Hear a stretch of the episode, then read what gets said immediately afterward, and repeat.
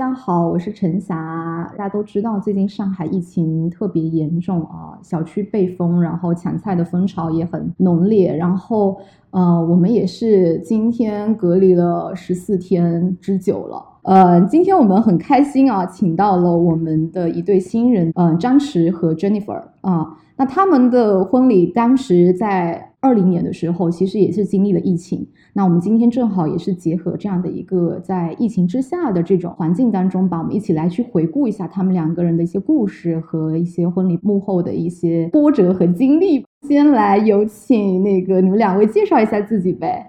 呃，大家好，我叫张弛，然后我是啊、呃上海人，然后呃，如陈霞所说，其实我自己的婚礼也是正好撞到了一九年的疫情，然后很高兴今天受陈霞的邀请来给大家分享一些我自己的婚礼的一些故事，然后也分享给大家一些我自己的婚礼的感受。大家好，我叫 Jennifer，我是一个广州女孩，现在在上海生活创业，希望能够给大家讲一些个上海跟广州两地结合的一个比较有趣的爱情小故事。好的，那我们就先开始聊吧。就是你们两个人怎么认识的呢？虽然我现在创业了，我刚来上海的时候其实是在呃公关公司里面工作的，然后跟张弛的工作背景其实也算是同行，所以我们是有一些圈子里面的共同的朋友。刚好那个时候除了我，也还有几个是广州来的朋友，所以那个时候就会有一些聚会嘛，就让我们互相认识啊，然后也跟本地的一些小伙伴啊多多联系这样子。我自己记得我联系张弛有这么一件事，就我问他哪里能够买得到吃饭团，就是为什么我会记得这件事情是，其实从现在到现在为止，我都觉得这是一件迷思，就因为我觉得，呃，我对上海的印象很早是从一些上海的吃开始的，呃，那个时候是在香港，因为香港可能早期有很多的呃上海人移民过去了，所以你在香港的街头是很容易找得到那种上海小吃的。然后我当时就很喜欢吃一个粢饭团，里面是白糯米包着有油条、榨菜、肉松这样子。然后那个东西在广州是没有的，所以嗯当我来到上海的时候，我以为这个东西应该满大街都是。嗯我去找，但我发现一直都没找到，所以当时我就觉得，诶，我是不是要问一下一个上海的 local 人，这个东西可以在哪里找得到？所以是因为这个吃吃，然后确有这件事情，是吧？然后我记得我嗯当时跟他讲说，好像我也不知道上海现在还哪里有卖很纯正的粢饭糕，因为作为上海人，其实我我我们的上海人都知道嘛，就小时候一些早餐摊点啊什么的，其实随着城市的变化，大家生活条件越来越好，其实也变得少了。所以一下子问我说哪里有好吃的粢饭团，我我我也是真的不知道。我记得他后来也有问过我一些就是上海本地的一些小吃，我们的确是有聊到一些，比如说什么四大金刚，对，当时是有，的确好像是从一些上海上海的一些本地的东西开始聊起来的。对对对那后来怎么渐渐就熟悉，然后就开始觉得哎，互为好感呢？我也有印象，就是反正从吃蛋糕开始，后面就是嗯，陆陆续续可能平常也会讲一些上海有什么好吃好玩的呀。我那个时候刚来嘛，就周末如果是大家都有空的时候，他会带我去走走上海，可能稍微离市区远一点的地方。一来二回，就是觉得他这个人还蛮有趣的吧。嗯，嗯就我觉得有趣这一点，我觉得还挺重要的。就嗯是你看我们平常的日常的相处，就不是那种很亲密的那种状态。就像 Hans 后面帮我们挑，就是我嗯们结婚当天的那条剪片子的配乐。嗯，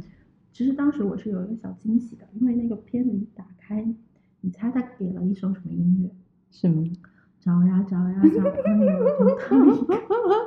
就就我当时觉得我还蛮惊喜的。就这首歌，当然是你会觉得怎么会出现在我们婚礼的这条片子的配乐，并且是一个开头。嗯但后来我又觉得好像是这么一回事，就好像嗯我们两个之间的 chemistry，、这个 tonality 可能就更像是很好的朋友，这是日常的状态。嗯嗯嗯我记得我们可能是因为大家脾气性格，然后工作也比较接近，所以其实沟通上面大家没有什么障碍，就是很自然就会聊起来。然后我自己有印象的是，因为他那时候也刚到上海没多久，然后我记得我们有一次好像还是去植物园逛了一下，或者走了一走，好像我们还是坐公交车的。我记这么这么浪漫吗？我不知道吗？好像反正就是为了去哪里，然后很像中学生谈恋爱的。对对，对然后反正植物园晃了一圈出来，嗯。然后好像我有表达一些想在一起的意思，嗯。嗯，然后后来可能年轻人嘛，大家也没有那么扭捏吧，反正反正可嗯能我觉得他也能够感受到我对他有一些好感，然后可能他也觉得我还行，所以就大家就很自很自然的在一起了。吧。嗯，感觉我们印象当中没有什么所谓的表白嗯这样的嗯。一个环节，就嗯。比较自然顺其自然的状态嗯嗯恋爱，我觉得就是了解对方的一个过程嗯啊，在这个过程中，你们是怎么样子的一种相处和对对方更加了解啊？我觉得有几点吧，就那个时候他住在啊复兴路的老房子嘛，其实我外公外婆以前也住在老房子，他们很早就动迁走了，所以其实我对上海的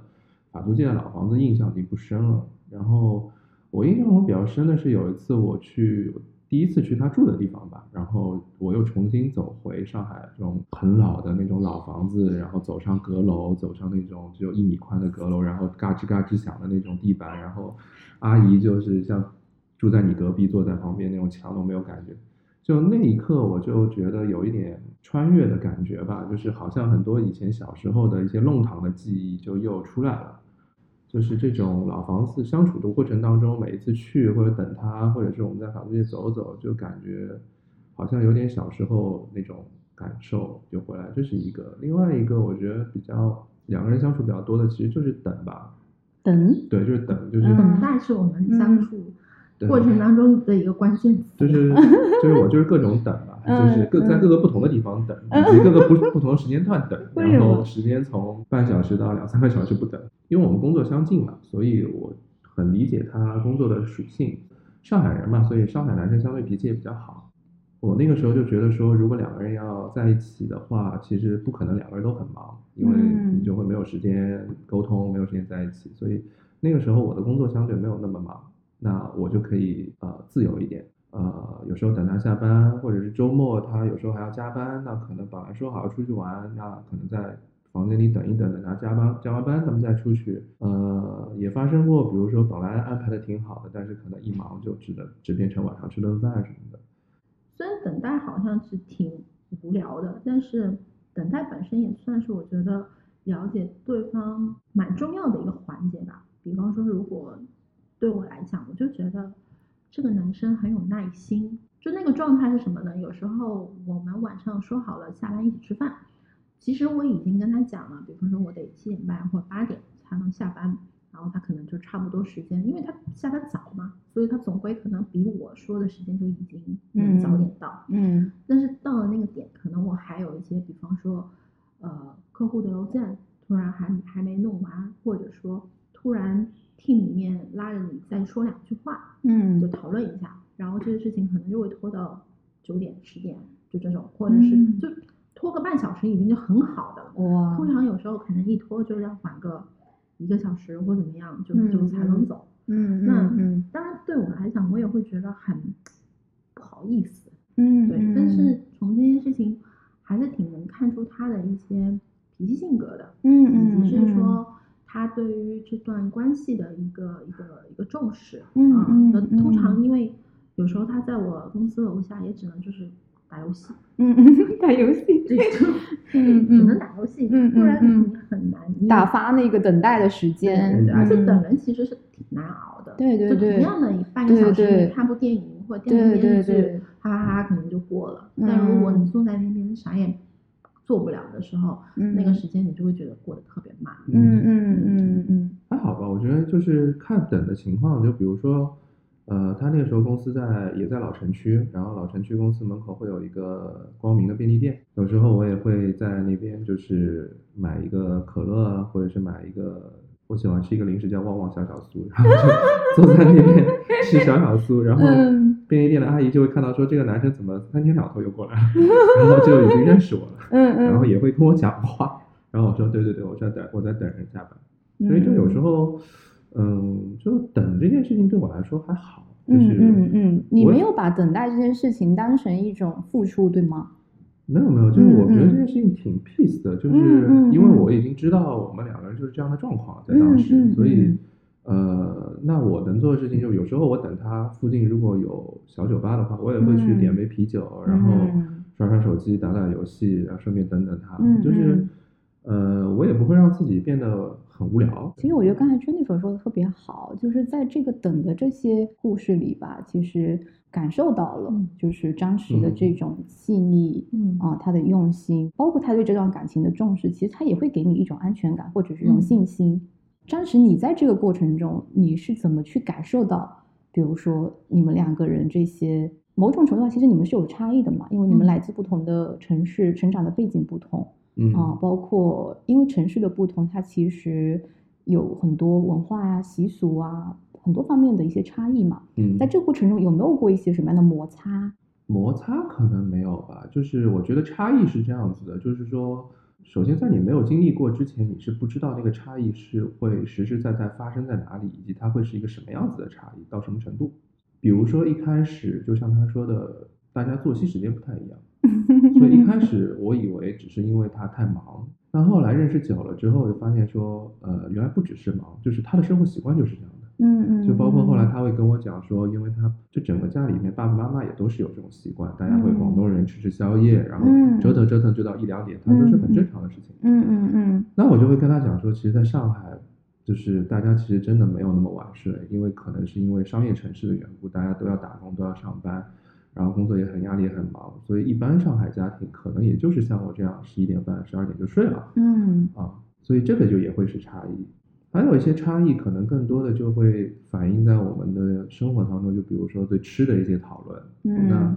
呃，虽然我也去过广东，我也喜欢广州美食，但是你真的跟一个地道的广州人，就当地的人去告诉你，你其实以前你以为的那些东西，只是你以为。嗯，比如呢？我们就每天都会被他，比如说被他 diss 说上海的鸡不好啊什么的，然后也会有些很无聊的话题，什么豆浆是甜的还是咸的？就是我说我们上海其实是，我说我们上海是因为包容，所以我们甜咸都有，怎么怎么样，嗯就是会有一些这种生活习惯，包括个人吃喝玩乐这种方面的一些差异。但矛盾，我觉得我们谈恋爱的时候其实很少吵架吧，就嗯是嗯嗯。我记得有一次也不能算是吵架，不是刚才有提到等待嘛，嗯嗯。就是虽然我们是在同一个大的行业背景底下，但毕竟就是我们还是做着不一样的分工的嗯 agency，、嗯嗯，那所以呃，对于他来讲，他对于我原来公关公司其实是扮演一个什么样的角色，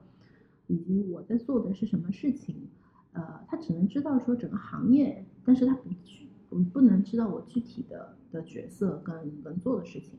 你就会发现说，虽然他有在等你，但其实他也并没有一开始也并没有很理解，就你的工作为什么会需要你做到这样的一个一个程度。嗯嗯嗯，就那一次我有印象，在一个餐厅里面，我们还争了蛮久。嗯嗯，最后我得出一结论，就我觉得你没有看得起我的工作。讲到讲到这里，我其实想到是说你在誓言当中，你讲说其实你以前一直是一个以工作为先的人，对，嗯，就是你你是一直是以工作为先呢，还是说其实，在你们两个人认识和恋爱之后，其实有发生了一些什么样的变化吗？如果你今天问我的话，我还是觉得工作还是对我来讲是很重要的一件事情。嗯嗯因为我嗯觉得一个人的一个品性或者他的一些信念感，嗯还真的不是那么容易一下子就被打破的。嗯嗯嗯，所以呃，这个过程当中，当然就是说我对工作，或者是我对我们两个，或者到现在我们成家了，嗯变成有了家庭了，嗯就这几件事情，其实在我本人来讲，其实我也还在不断的调整之中。嗯对，就我也知道说我不可能像过去可能那么的以我为嗯先，嗯然后嗯就会把工作放得非常的前。嗯就我举个例子，比方说从我离开了公关公司以后，嗯嗯然后其实我就创业了。虽然现在的创业其实是在上海，但是在呃上海这边的那个业务没有做起来之前，嗯整个完整的一八年到一九年初，嗯我几乎这段时间是频繁的我往返呃广州，并且嗯我在广州其实待的时间更长。那这个一年多里面，两个人其实有一部分时间就是异地了嘛。嗯，这一年比较特殊的这么一个一个阶段里面，就是你觉得张弛他有没有他的一些什么样的理解，嗯让你就是感觉到是说，其实他也非常能够理解你为这份事业去嗯努力的这么一份心。有啊，因为嗯我觉得刚开始我跟他提这个想法的时候，他肯定会有一些呃不接受的部分。嗯嗯，嗯。然后但是后来我跟他再去讲了一下一些我的想法，当然可能他也理解我的脾气性格，就是我嗯。可能就是决定了也是不太容易去改变的，嗯嗯。所以他也就接受了，也支持我去做这么一件事情。所以我觉嗯。得本身他的这个接纳的过程，嗯。我觉得就已经蛮不容易的。嗯嗯，然后到了后面那一年多，我这种往返，其实我自己自己心里面是有一杆秤嘛，我会知道说，其实嗯我。在广州的时间更长，然后嗯。我在上海待的时间其实是不够的。但是当时我在广州的那个业务其实是一家面包店，嗯。所以就变成是说，越是节假日，嗯。越是正常人休息的时候，嗯我越是最忙的。嗯嗯。所以那个时候，我记得基本上只要他有假期，就是公众假期，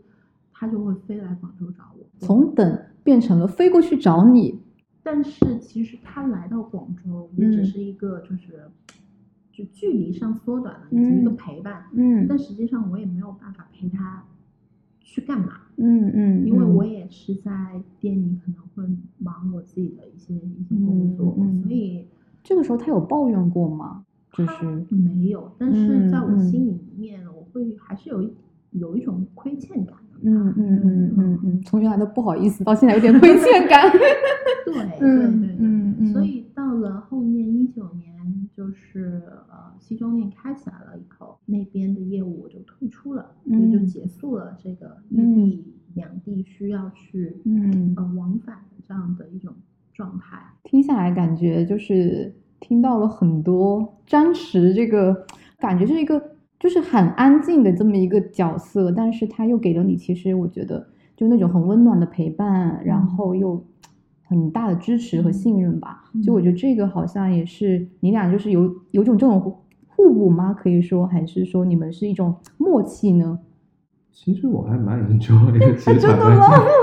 就是就是嗯对我来说，很多事情我知道它是什么样子，或者我认清一件事情是什么样子，然后我就不会有太多的情绪上的起伏。就是比如说我认识他的时候，他从广州来上海工作，包括到现在也是，就是你从一个出生地熟悉的地方来到一个新的地方，那工作本来就会是你的一个重点的，就是而且你本来就是为了工作来的嘛。然后你到了一个新的地方，你要去建立自己的工作，而且我们两个也是，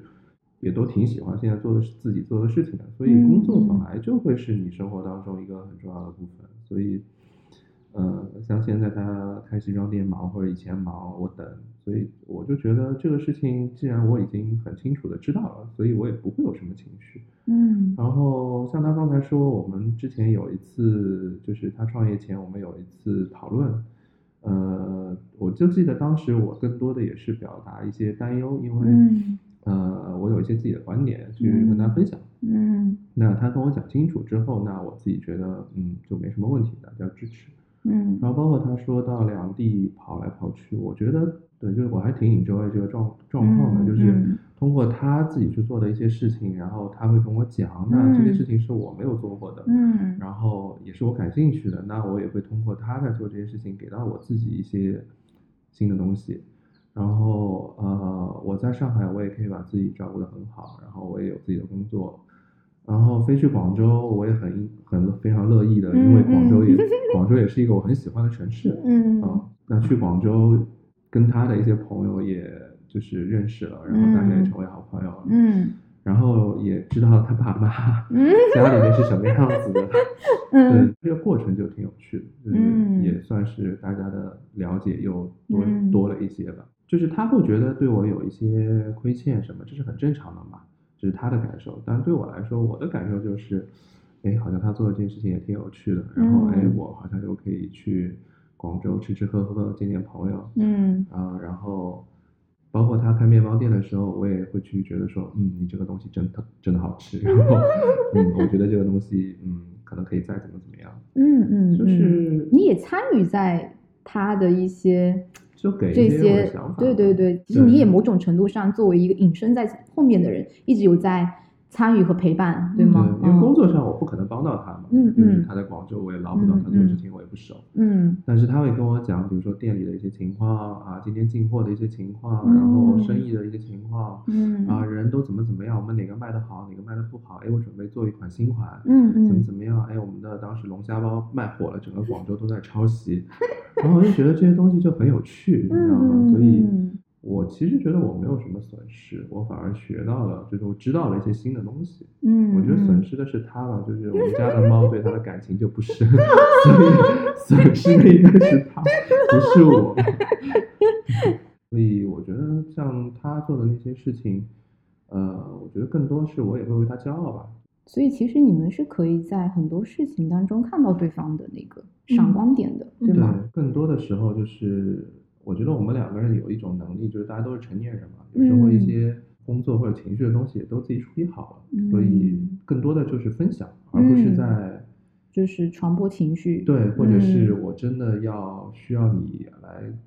做多大的安慰或者怎么样，更多的时候是告诉我说，哎，我们今天发生了一些什么样的事情，然后、嗯。对，就是那种分享更嗯多，嗯嗯嗯对，真的更像是在像朋友在相处的感觉，就是你们不是那种很甜蜜的那种不是情侣状态，你们更像就是你们说的像朋友一样的去分享嗯。各自的生活想法的这种嗯。关系啊。对，嗯。嗯，那你觉得这种关系是不是反而给了你们这段感情更稳定、更持久的这样的一种一种支持呢？可能吧，因为我觉得两个人相处这种其实是两个人之间的一种化学反应，嗯嗯。所以这我一直都理解，就是嗯，两个人之间只要彼此相处的舒服，嗯。两嗯个人都觉得没什么问题的话，嗯那可能嗯。这个就是你们两个人之间对的一种相处方式。那恋爱了五年，然后到了二零年，你们就有准备结婚的这个想法了吗？那个时候是什么样子的一个一个想法呢？包括求婚这件事情，当时嗯是怎么样？因为我记得你的求婚还是很用心、很特别的，嗯，嗯，我觉得求婚是这样，我我应该求了两次婚，求两次，对 对对。然后第一次求婚是在新西兰，就是本来上我们也想去一起去新西兰的时候求婚的，因为我们都喜欢喝酒嘛。然嗯后嗯嗯是在酒庄里面，我记得那个时候他是生日，嗯嗯，然后当时我就在酒庄里面跟他们说，我希望你们订一个蛋糕，帮我准备一个蛋糕，因为那个呃我我生日，嗯然后呢，那天结果没想到，就是新西兰人真的是很粗放。然后我让他准备一个蛋糕，我说是 birthday cake，嗯然后他就准备了一个，carrot cake，对，就 就是你懂吗？就是 coffee shop 里面卖的那种嗯嗯 carrot cake，、嗯嗯长方形的，嗯然后也没有任何的 decoration，就是嗯 just a cake。嗯对对嗯对。然后我印象很深，就是他我们到了那个酒店之后，他打开冰箱说里面哎有一个蛋糕啊，是他们为我们准备的，就是以为我们是远道而来的客人。我以为是嗯 welcome 的嗯嗯嗯你知道吗？对，然后我第一下也没有反应过来，然后我觉得哎，我说那么好的吗？酒庄还准备欢迎蛋糕的吗？嗯嗯然后后来到晚上，就是他生日了嘛，然后嗯我就打电话给前台，我说我准备的蛋糕在哪里？嗯然后嗯酒店说已经放在你们的冰箱里面。我说啊，原来那个就是我的蛋糕吗？然后，然后你知道女生嘛，就会有些不开心，然后我就，嗯然后我其实就准备了一个小戒指，然后、嗯嗯。呃求啊不要不开心啦，其实我是想求婚的。嗯嗯，但是。呃你知道男直男就是没有这种 sense，你知道吗？嗯就是女生嗯。越不开心的时候，你就不要去做这种事情。对，所以就、我会觉得哇塞，嗯。我连生日都没过好，让我连求婚都都没有一个，嗯就不是在一个真的很开心的这样的一个情绪氛围底下发生，嗯。我就会觉得这是我一辈子的遗憾。遗憾，你知道吗？对对对，然后嗯当时呢就会觉得说，啊，原来就是我精心准备这些东西，你还不领情，然后你还不开心，嗯。然后那我能怎么办呢？那就是、嗯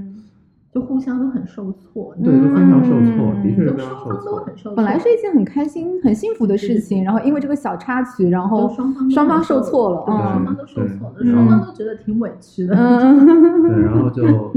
虽然有一些小波折，但是其实心意彼此还是知道的嘛。嗯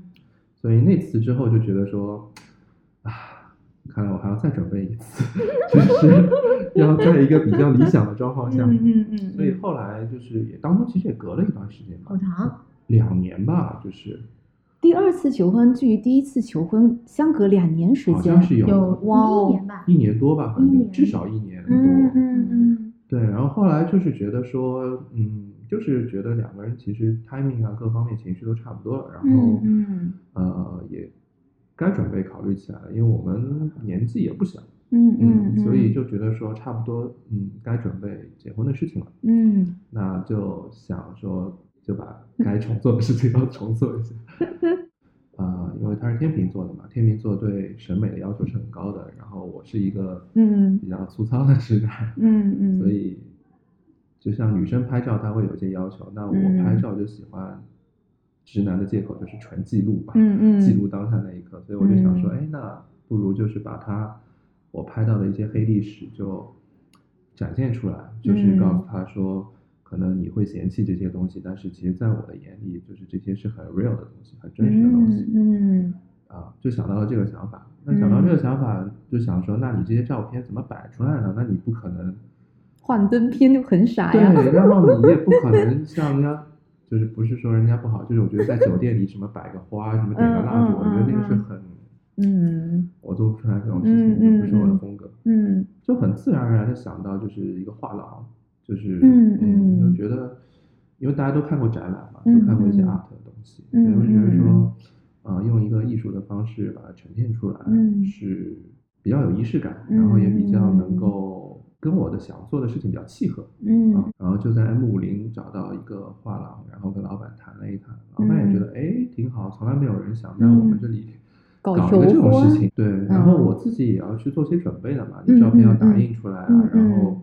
呃，海量的照片还得选呢，对我也要选选嗯照片，然后嗯。我也就是反正就做了一些准备，朋友录了一些祝福的话，然后剪了一条片子，然后自己把照片打印出来，然后全部都标框，然后现在有些照片还在家里，嗯嗯嗯。拿一些金色的布遮着，嗯然后请他的一个好朋友，嗯。假装说那个。嗯带你去看一个展览，嗯。然后其实我就事前跟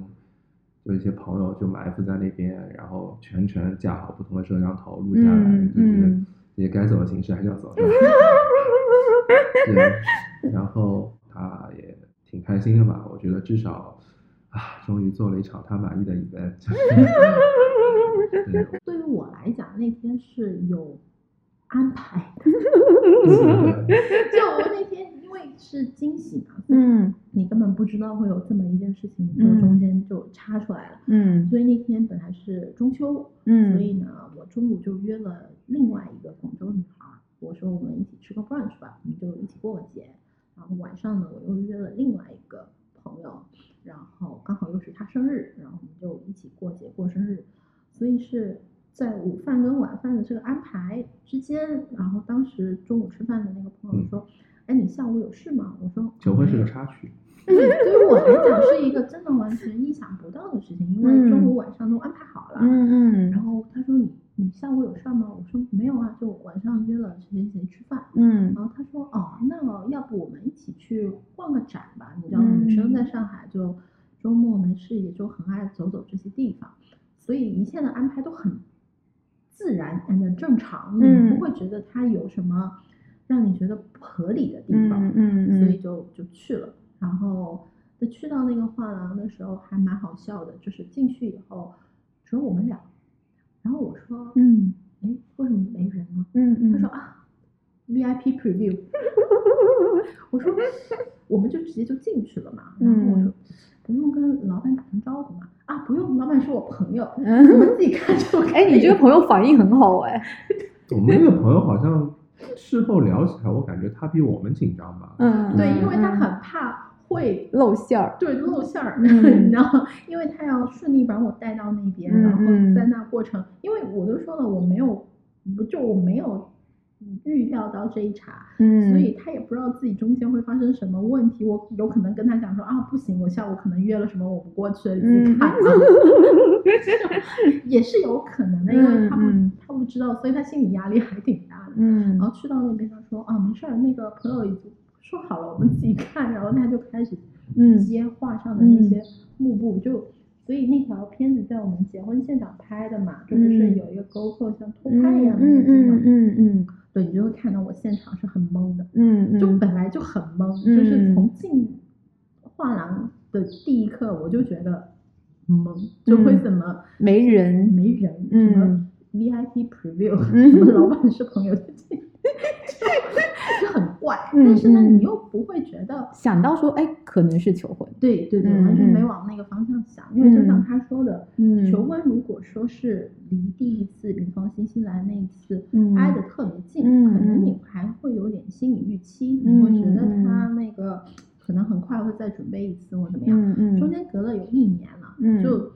就有时候我都跟他英文都会开玩笑说，哎，你还求不求啊？嗯 就那种，所以你根本就预想不到那那个时候会就会发生这件事情，嗯嗯。所以就很懵，就从头到尾都很懵。哎，那你这个一张一张在揭开这个照片的时候，因为刚才张弛说那都是他平时拍的你的一些黑历史，黑历史啊、就不是那种美美的照片嘛，就可能你比较可爱，或者在吃东西某些瞬间很自然的状态对对对。你当时在那个过程中，你其实也是很闷的状态，是吗？我大概接到第三张的时候，你反应过来了我就反应过来有嗯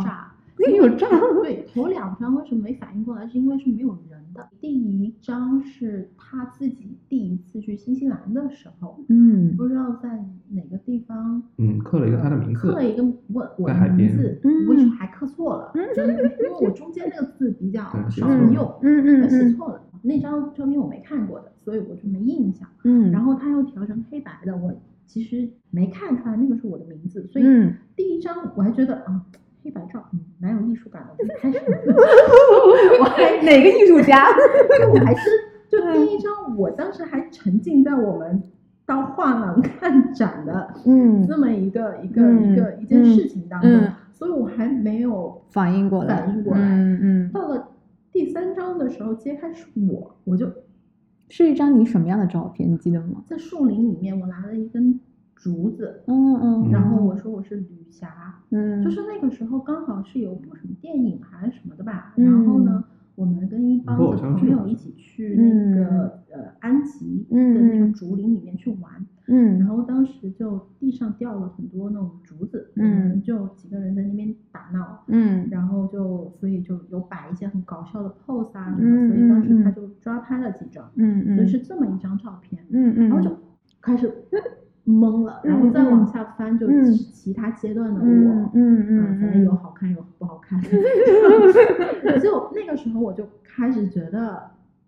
嗯，这个这个展好像是关于我的，就就开始往求婚那个嗯。方向去去去去去想了，嗯，然后就一张一张那个揭开的时候。虽然有一些是我看过的，有一些没看过的，但是嗯。当你把那些照片放大，嗯然后放在这样的一个场地里面再去看的时候，嗯。其实你心目当中情绪还是会跟平常不大一样的，嗯对嗯。就整个过程还是蛮感动的，嗯，而且在后面，他就那些话看完了以后，就是嗯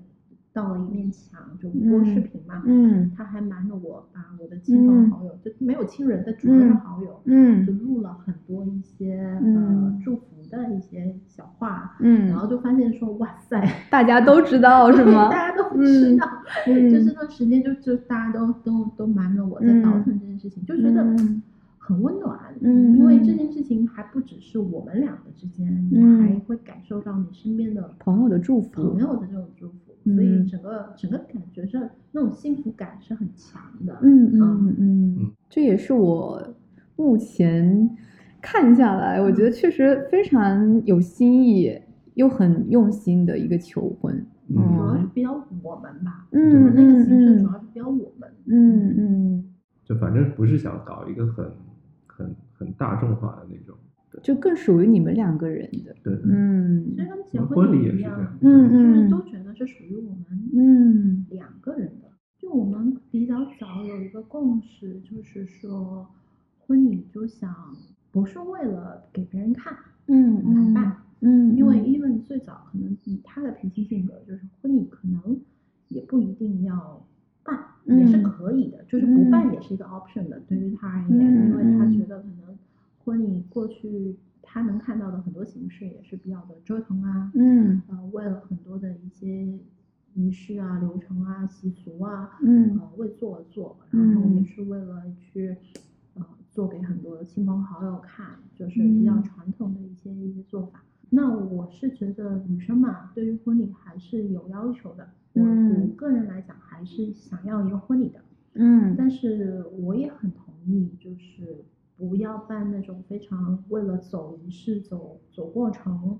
而办的婚礼。嗯所以当时疫情之前就很快就想到是，要不就去巴厘岛吧。嗯当时看下来以后，把那个年底的雨季给避过去，所以就会嗯定到二零年的嗯年初嘛，就开始筹备，想着嗯一年总归什么都能搞好。嗯嗯嗯，差不多是一九年的五月去考察了。然后计划是在二零年的四月份办婚礼，有一年的筹备期，其实当时来想也是很充裕了。嗯对对对嗯对，当时也没想到这个疫情一搞就会搞三年，谁想到？嗯当时嗯也觉得应该很快就过了吧。嗯没想到到了三月份左右，嗯嗯国内好了，国外开始蹭蹭蹭的那嗯个嗯爆发了，嗯嗯然后就巴厘岛也去不了了，所有国家什么说签证啊什么都取消掉了。嗯。然后当时第一个就跟国外沟通，场地那边沟通，就想说改到年底吧，就觉嗯得嗯。半年总归是 OK 了吧。嗯嗯嗯。然后当这是第一次改期，对，嗯就改到嗯。二零年的二零年的十一月，嗯。然后后面就是一直到八九月份的时候，嗯。就开始觉得可能十一月也去不了，嗯，就那个时候开始要去想 backup 的、嗯。的想法了，嗯。觉得是说还是按照这个日期放到呃国内，嗯。还是说我们再愿意等，再推到明年？就当时嗯。在纠结这个事情。嗯。那最后就是一直到九月份的时候，就决定下来说，嗯，不等了，就不推了，还是按照原来的时间安排，嗯。在二零年的十一月，但是就改到国内，嗯嗯嗯这个中间就是这么一个过程。嗯嗯，然后好像听说巴厘岛那边定金是退不回来。对不知道，反正就再也没联系过他们。嗯嗯嗯，如果嗯我就像酒店 Cora，我就发邮件什么的，都人家都不回了，嗯嗯估计倒嗯了吧，嗯 消失了。嗯然后他们嗯还在不在？对，估计应该没了吧。然后接下来那肯定就要面临重新开始选择在国内什么地方办，对吧？嗯上海还是广州还是其他目的地？嗯然后包括做成什么样的形式嘛？因为之前是海岛的，那现嗯在回来它可能就是要改变了，就是原本的这些风格啊，或者是一些方向。那这个过程你们是怎么样一起商量的呢？传统习俗还是先跟着南方走的嘛，所以我们领证婚礼第一场还是想放在上海的。那上海人结婚其实真的没有什么习俗的，就是可能这个城市的特点就是这样。但我知道，就是广州人结婚是很很有仪式感的，有自己传统的东西。所以我们全家，包括我的亲戚们，大家一致的想法就是，我们以小邓的感受为主，我们都可以配合小邓的需求，嗯和他家里的要求。嗯那男生结婚就是呃，你不可能去预想自己要一场什么样的婚礼嘛。男生相对比较直接，就是我把钱给足，然后大家女生开心，然后大家都开心就好。嗯男生更直接一点。嗯嗯就像他说的，就是因为我广州人嘛，广州人，其实在这个这个事情上面也会有一些 culture shock，在这个过程当中，虽然不能说是起什么冲突，但是你内心还是会有一些小震撼，就是当时会觉得说上海人结婚从传统来讲太不讲究了。就你会觉得这种不讲究，甚至你会觉得是他他是不是在重视？嗯。就是因为广东人会通过很多仪式感，很多一些传统保留下来的一些嗯。环节，会让所有人都能感受到你对这件事情的一个重视和隆重程度。当然，有一些是为了给别人看而看的，什么那种嗯你看到几十斤的黄金堆在那边，那嗯。种广东人叫过大礼的时候，你看到哇，好多那种东西。嗯嗯那种当然也是夸张的，但是嗯有一些环节或有一些东西，我觉得还是我我自己也是个人也是认可的，嗯，所以聊比如呢？，呃，比如说敬茶，虽然你讲到敬茶，很多人都觉得它是很中式、很传统、很很走过程，但是在我看来，我就是觉得人生你进入到下一个阶段了。你有这么一个一个环节，感觉你是跟自己的原生家庭，嗯也不是说做一个分割或者是嗯了断，而是嗯让你觉得有这么一个事情，你就，我直白一点讲，就是你断奶了。嗯嗯嗯，你嗯就不再是作为原来的一个家庭里面的一，就也不用说这么说也不对，也不能说嗯我不是原来的家里的一一个个一份子我还是家庭的成员，但是你会觉得我也有独立的一个家了，嗯就是这么一回事儿。所以嗯我觉得敬茶是，在我看来，我觉得也是可能是我的一种情感的宣宣发，嗯就我觉嗯得我也需要有这样的一个情感表达。我觉得我们就是会尽量去兼顾一些双方父母的期待，然后同时又加入一些自己的想要的东西，然后最后希望呈现给大家的是一个我们也很投入，我们也很享受，然后你们来的每一个人也都很享受、很开心，能够感受到我们的这种开心、幸福、甜蜜的嗯这样的一场仪式，而不是一个要去快速完成的一件事情。就作为我来说，我觉得这个婚礼其实 Has 跟你给我的帮助是很大的。跟你聊完之后，就是给我的更直观的感想是，我好像隐隐约约已经能够想象到，或者是看到我这场婚礼会是一个什么样的过程，以及这个过程，包括它最后呈现出来的样子，是不是跟我们想要的东西是一致的？就笼统讲，就是完全进入状态，越来越清楚的知道自己要做什么事情，以及我要去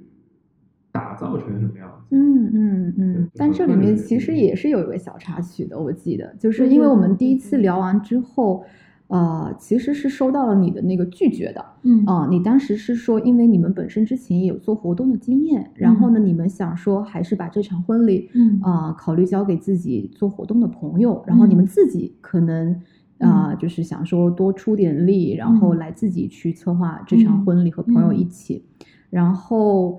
嗯、后来其嗯实是等于说有了一个转变嘛，嗯就这个转变的过程，对，最后还是嗯和我们就是选择和我们一起来、嗯来去呈现这场婚礼。你觉得嗯这个中间的转变嗯是什么原因呢？呃，我觉得几方面的因素吧。一方面是说时间确实很紧张，嗯所以呢，原来想设计能够投入更多，就后来觉得，后来我们两个都讨论了一下，都觉得可能不太现实，嗯。而嗯且呢，也不想说因为时间后面的一些压力，可能会影响到两个人去参与这件事情的一些情绪跟状态。嗯。就是你有可能会因为后面时间很紧张，然后也会可能有一些想法未必能落地，你就会无形当中反而增增加了很多一些焦虑，嗯。或者增加了很多一些负面的情绪。嗯。那这些东西有可能会变成说我们之间的一些，比方说争吵，嗯。或者是一些其他的冲突，嗯。呃，甚至说，如果我们要拜托朋友做，那这个也有可能会变成是我们跟朋友之间的这种负面的情绪跟冲突，嗯。或许我们这不是我们想要的东西。嗯。那。呃，因为我们当时觉得说想要交给朋友的初衷，是因为我们觉得，呃，虽然跟您认识很久，也见过一些您的案例，但是也不能保证说你能完全了解、懂得我们想要什么。嗯，关键是你觉得时时间很短，嗯对嗯所以当时觉得说，如果让朋友做，可能我们的沟通成本会低一点的。嗯嗯但是呢，呃，毕竟我们的身边的朋友可能他擅长的是一些商业活动，当然嗯活动也也非常厉害的那些大的大型的活动，嗯但是在婚礼这件事情上面，嗯他是没有经验。嗯就如果嗯说是要办一场婚礼，那这个部分的经验他肯定是比不上你的。那最后的话，就是其实最重要的就是我们觉得整场婚礼最初的目的是希望所有人能够很开心的嗯参与嗯其中。嗯这个其实我们想拜托他去帮我们去办婚礼的人，就是我们想要邀请过来的其中一个嗯。很重要的，就我们的朋友跟客人嗯。嗯所以我们希望说他是能够 enjoy 我们的婚礼的，而不是说因为嗯我们的婚礼他要变成是一个 PL 在现场嗯嗯。去 Q 流程，然后去嗯。担心布置或怎么样，嗯就是嗯。我们不想说因为这场婚礼变成是朋友来工作的，嗯嗯对我只希望他是像 guest 一样嗯。轻轻松松的嗯。过来去参与我们的婚礼，或者带着要工作的一个、嗯一个任务。嗯嗯嗯，所以，所以最后就决定说，那还是交给你来。哦，我觉得其实我们最后跟你合作就是两个原因。第一个原因就是我们刚刚说的，就是时间很赶，然后呃，原来的想法是我们参与的更多一点，因为这样的话可以缩短做决定的过程，让整个呃婚礼的筹备，包括婚礼本身变得更有效率。但是后来发现，就是说出发点是好，但是其实实际执行起来的话，可能比我们预想中的困难更大。第二个原因就是，呃，我们也没有跟别人聊过，其实就是跟你那次聊完，嗯就后来聊完之后，当我们回来重新去想婚礼的整个呃统筹的时候，我们就发现说，其实我们自己想要的也是一场有故事的仪式，然后是我们自己想要去表达的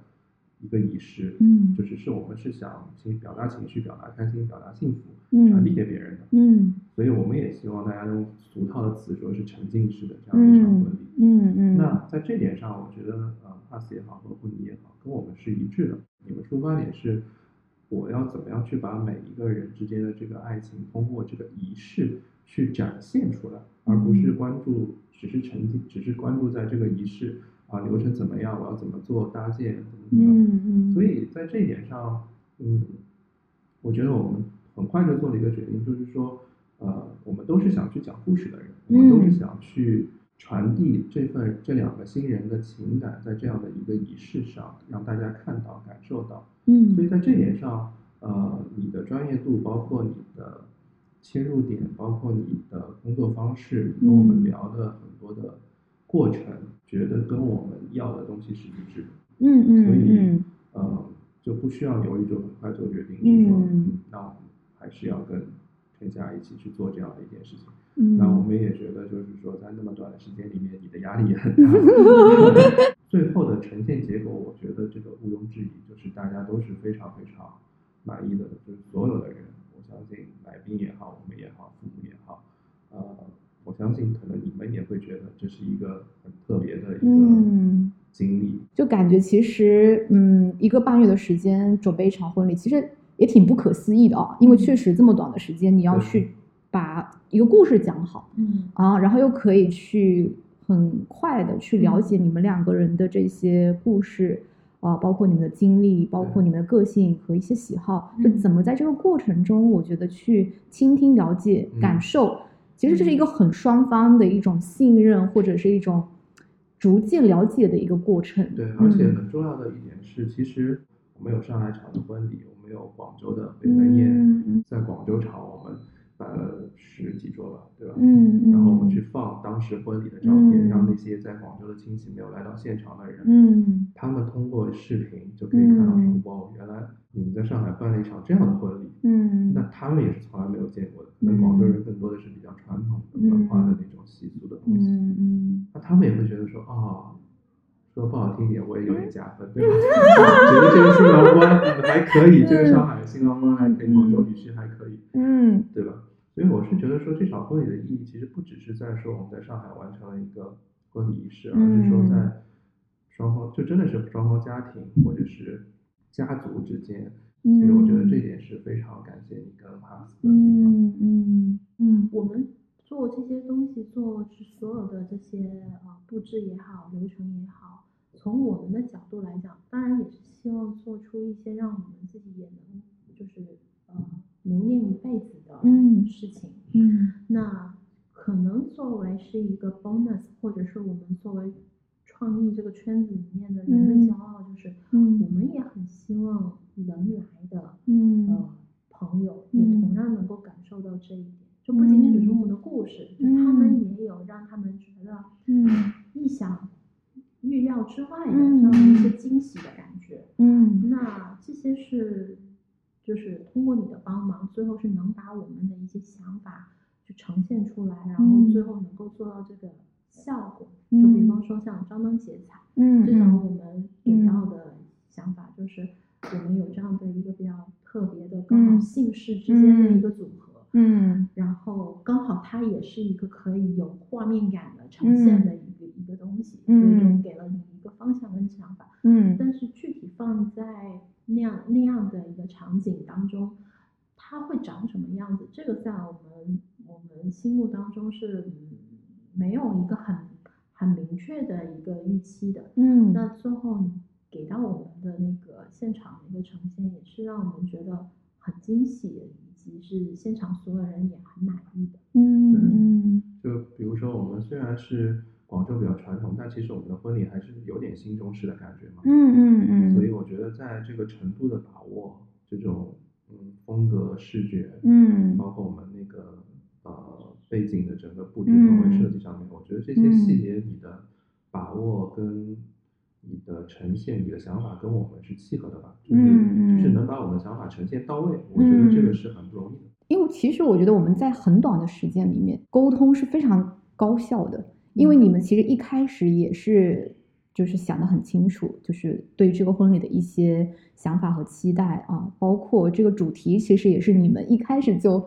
给到的一个一个一个非常棒的一个想法。其实，所以我记得就是我们自己内部在做这个设计的时候，其实我们从前面找素材。嗯包括怎么在这样子一个有挑战的一个中式空间里面，其实它确实就是像 Jennifer 说的，它场地很大嗯啊，然后其实我们人并不多，我们就七十个人左右，嗯然后呢，怎么充分利用它这个空的场地，又能营造出非常就是温馨的啊，给人这种就是能制造出这种啊温暖的氛围的这样子的一个一个设计。然后我记得我们当时就真的就是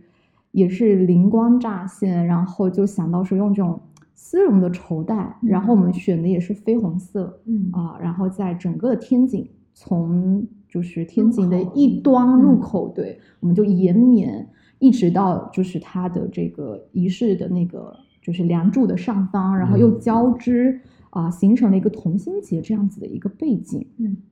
就也是充分利用场地的一个特色，然后也能够起到说优化场地就是很空的这样的一个感受嗯啊。然后在色彩上嘛，其实它给人其实在这种秋冬的时候有种一种很温暖的感觉，然后又跟整个的场地一下子视觉上它其实是给人这种非常鲜明的喜庆的这种温暖的感觉嘛。对，所以嗯我就说，呃，我觉得我们选择是对的嘛，就是大家在整个你说品味、嗯调性，然后包括彼此都知道，最重要的是彼此知道你是要什么，嗯然后我们可以嗯。很快速的达成一致。我觉得这个其实是更不容易的一件事。对对对，我还有舞狮这个环节，其实这个也是你们给的给嗯的想法，嗯。所以舞狮在我对我来讲就很不陌生，嗯嗯，但是。我也没有想过婚礼现场其实是可以舞舞龙舞狮的那种。所以当舞龙舞狮就舞狮，而且是南方的狮子就出现在嗯这种很中式的场景底下，然后我们两个再去点睛，就这件事情就很有趣，你知道吗？嗯这个过程嗯我们就觉得很好笑，嗯就很好玩。嗯我们身边的朋友都说，哦呀，当时抗力，这 个开业剪彩。对，因为跟你们的接触中，比如说我们会一起去看场地呀、然后或者是有一些这样子接触的机会嘛，其实我们都会利用那些机会，充分去感受你们两个人的个性嘛。那在跟你们的相处中，我们也发现，其实你们两个人就是其实很好玩儿。其实你们喜欢有趣的东西，而不是那些很传统的，所以我们其实也是在想说，能提供一些，嗯、跟你们的故事相关吧。因为你是广州人，嗯那其实这种醒狮贺喜这个，其实在广东是一个蛮传统的，就是习俗的还真的还蛮少人会对对对对，然后我就觉得，哎，就是能够把你家乡的一些特色融入在上海这场婚礼当中，其实它某种程度上，呃，也是一种就是你身上的一些元素的融入啊。我觉得这个就是一个很好的这种。呃，就是对于主题的一个诠释，包括它也很符合张灯结彩这个意象，我对，觉得就是很热闹，那个氛围感是对的。我妈说哇，你知道你的狮子一出来，现场想哭的小朋友都不哭了，想哭的都不哭，就是因为小朋友可能会待在那边会无聊让情绪嘛，哎嗯然后看到狮子出来了，然后现场所有人就很欢天喜地，就、嗯。虽然可能本来他营造这种欢天喜地并不是适用于婚礼这种场合的，嗯但是嗯。确实他一出现就会把所有人的嗯。情绪嗯。调动，就你会就自然而然就进入到一个很欢喜的嗯。状态当中，嗯。就是他会有奇效。嗯。因为我们两个不是说那种，比方说在国外生活，嗯。国外读书，有很强的海外背景，我们自己本身的成长、生活的，包括自己亲朋好友都在都在国内，嗯所以其实对于我们来讲，我们当当我们要去办一场是我们的婚礼的时候，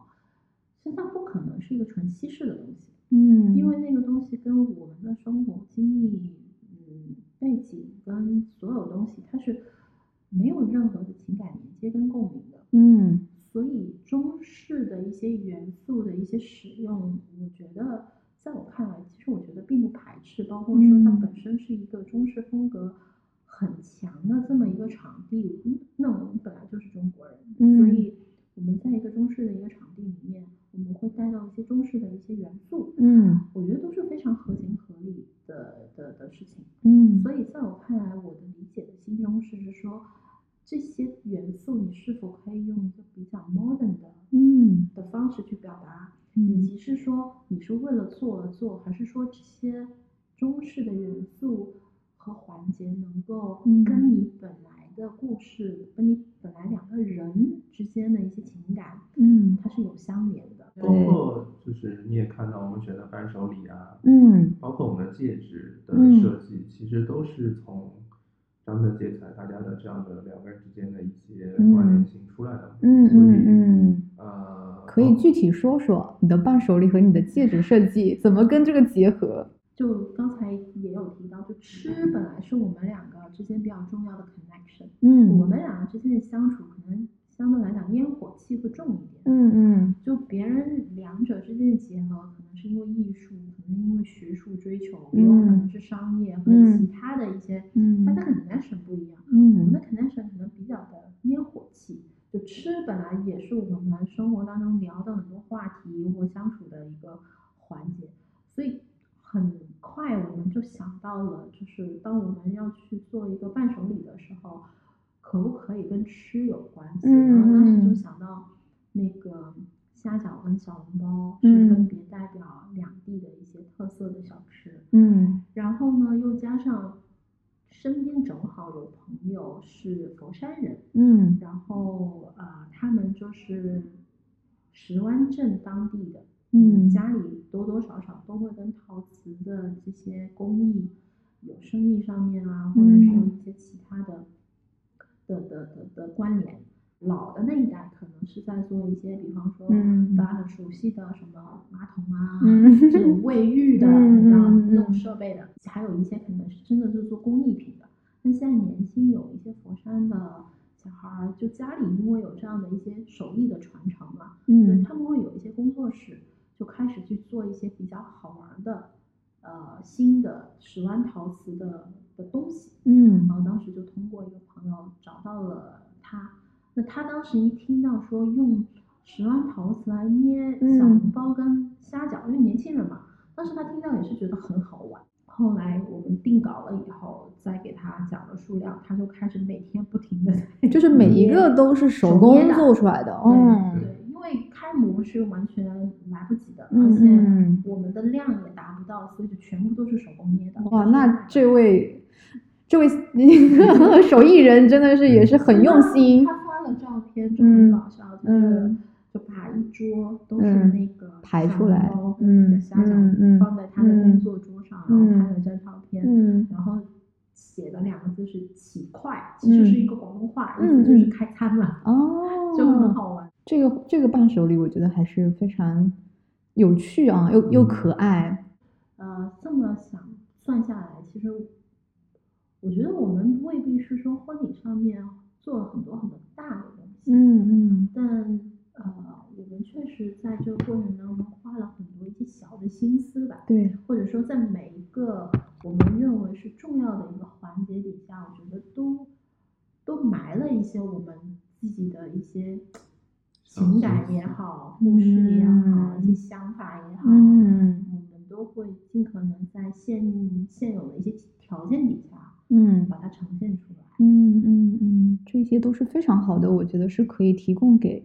啊、一些正在可能准备婚礼的这些嗯新人们。反正婚礼结束之后，我的亲戚，上海这边的亲戚都觉得说，这场婚礼不得了，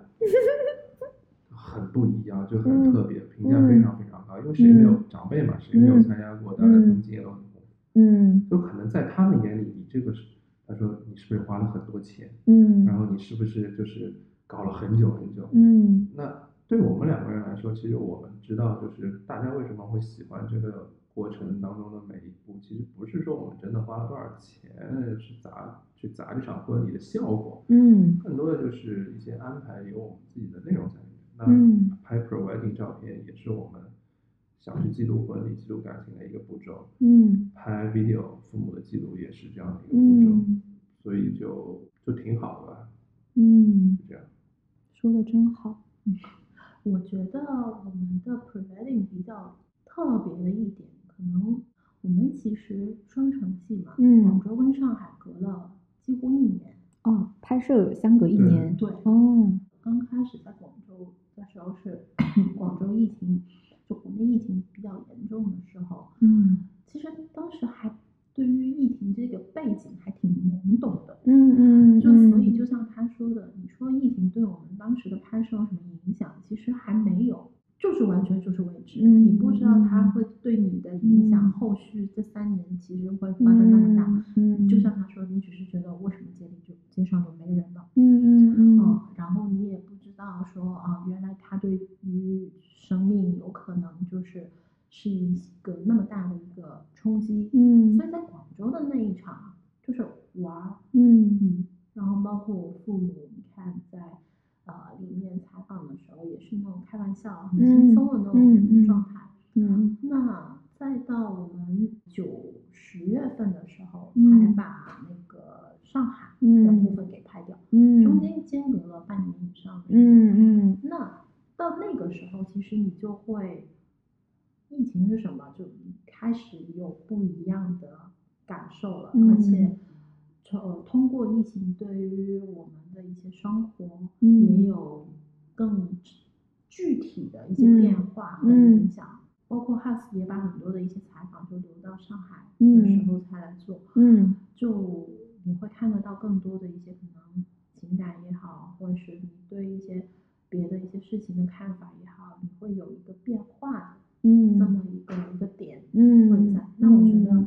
你对比别人的一个婚前的拍摄，可能不一定每个人都会有这种就是前后或者是嗯中间会因为某件事情而发生了一个比较大的一个嗯转折。嗯嗯嗯嗯，所以到了上海就就不一样，感觉心嗯态上面会有点不太一样。嗯嗯嗯，所以其实你们的婚礼可以说是在疫情之下发生的，嗯对？吧？然后几经波折嗯啊，然后也遇到一些小的插曲，嗯。但是其实我可以从你们刚才两个人的分享和描述当中感受到，是说其实你们没有因为疫情而带来负面的能量，或者是没有因为疫情感受到就是它给你们带来一种不好的影响。那最后的话，有没有什么想跟就是啊，比如说一些年轻的这些恋人们，或者是正在准备结婚的这些嗯 新人们，或者给他们一些建议？因为现在也有很多人正在因为疫情的原因，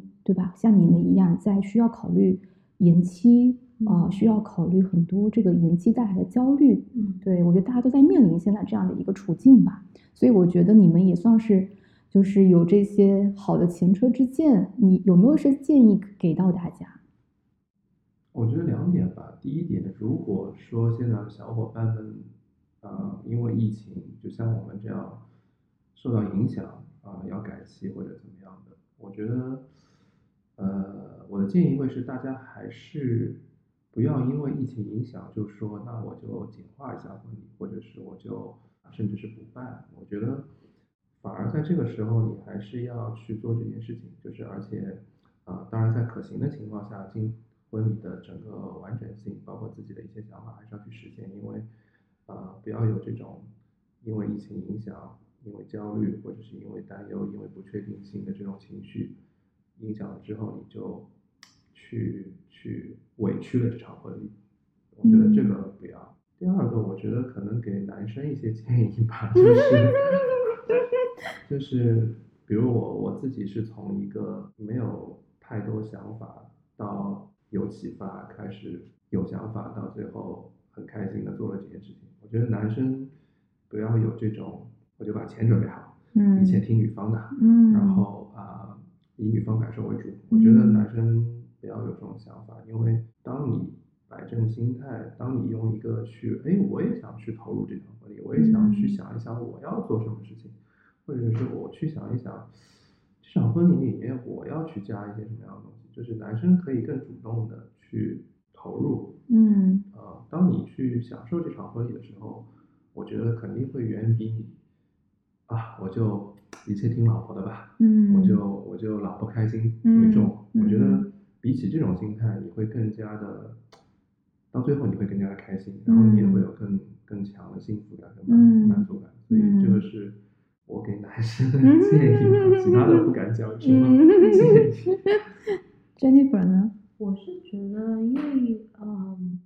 我们两个可能相对来讲比较早的就明确了自己我们办一场婚礼的目的和我的一个企图心在哪里。当然，就像刚才说的，嗯，我去不了巴厘岛了，这个肯定有不开心的的过程。但是你因为你很清楚知道你要做什么，所以哪怕我的计划有发生比较大的一个变动的底下，我也知道我接下来该做什么。嗯那所以我觉得，嗯，对于新人给的建议就是，我觉得两人可以多一点交流，嗯就真的是问问自己，你们俩究竟想要一个什么样的婚礼？那每个人想要的东西不一样，也许你就是想要一个很盛大，场面特嗯别、呃那个厉害的、豪华的，嗯可能这一点对于你们来讲就是很重要，嗯。也 OK 的。嗯。就是一定要很比较诚实的去嗯。面对自己对于一场婚礼的一个期望值在嗯哪里，嗯，因为在这个过程当中，呃，你会有很多的 option，就不会很纠结，或者说很多一些往返啊，back and 嗯 forth 啊、这个过程，嗯因为你会知道自己应该该把哪些不要的东西给、嗯给滤掉，给排除掉。嗯嗯。就是只要你的两个人之间是达成共识的，然后嗯。想法也是很明确的，嗯，那我觉得疫情影响，不管是发生什么样的一个影响，我觉得最终嗯你都能够做到一场你们想要的一个婚礼，只是它有可能跟你原来的一个计划，它有一个不一样的表现的嗯。方式，仅此而已。嗯嗯就不会觉得自己因为疫情而嗯给自己的婚礼带来一些什么样的遗憾。嗯嗯，明白。其实让我想到是说，假如说没有疫情，你们的婚礼在巴厘岛，就像你刚才说的，可能去巴厘岛这样的一个目的地的一个旅游地，可能它本身氛围已经创造了那个惊喜，那也许你就不会在这些内容上，就是去做太多太多的，就是说不定。对，然后但是因为你婚礼就是因为疫情，所以这种无常的变化，然后我们改变到就是上海来办婚礼，然后因为选择了一个中式的场地，所以融入了你们两个人张灯结彩这个特点嗯啊，然后也因此围绕这个主题去讲了一个你们更深度的一个故事。嗯其实它反而是另外一个层面的收获，并不是说因为疫情我失去了什么。对，所以我觉得这有时候也是一种心态，或者是你一个想法上的一个转变。对，对我觉得也许它是一个收获，或许在这样子疫情非常焦虑的当下啊、给大家能带来就是一些些暖心的鼓励吧，或者希望能有吧。对对对因，为疫情这样东西，就真的你无能为力。嗯就嗯你你完全不是你个人，不以你个人的意志有什么转移的嗯东西。嗯嗯，最后的最后，我其实刚才脑海中突然间又想到了一个问题，就是因为你们认识的时间也非常长了啊，走进婚姻可能也有两年的时间，那你觉得是说你去两个人一起共同去办一场这样子的婚礼，在你们的这样子的一个婚姻当中，它有没有一些不一样的影响？我觉得婚礼是一个窗口，嗯就是让你因为这件事情而，就其实有时候是会是会逼着你去整理很多的一些情绪跟想法，嗯。因为你正常来讲，嗯，没有人就突然会停下来那么苦大仇深的嗯。去嗯思考你们两个之间的一些经历也好、故事也好、情感也好，嗯。就是你平常你不会做这种事情的，嗯你有的都是一些零零碎碎的嗯，在每件小事情上面的一些体会嗯。跟感受。嗯，但是婚礼是一个，就是会让你需要把所有的生事事情给梳理清楚的，嗯这么的嗯。一一件事情。有时候其实是做好了这种梳理跟整理以后，你更明确你自己接下来嗯。要去做什么。嗯嗯。嗯，非常好，我觉得今天我都像是学学了一课的感觉啊。然后最后再帮你打一个小软管，嗯，Jennifer 她正在经营一家就是西装定制店，呃，是在那个上海的永福路上，对。然后嗯，大家如果是有订就是婚礼，就是需要男士的西装定制的话，可以对，新郎们，嗯爸爸们，伴郎们，嗯嗯骚扰了对对对，然后呃，我们到时候会把相关的联系放在那个公众号和那个播客里面，大家就可以关注了。嗯，好的，今天谢谢那个张弛跟 Jennifer 来做客我们的这个播客，然后很开心又聊了一一个下午吧，我觉得。嗯，然后那我们今天的播客就到这里吧，谢谢，拜拜拜拜拜。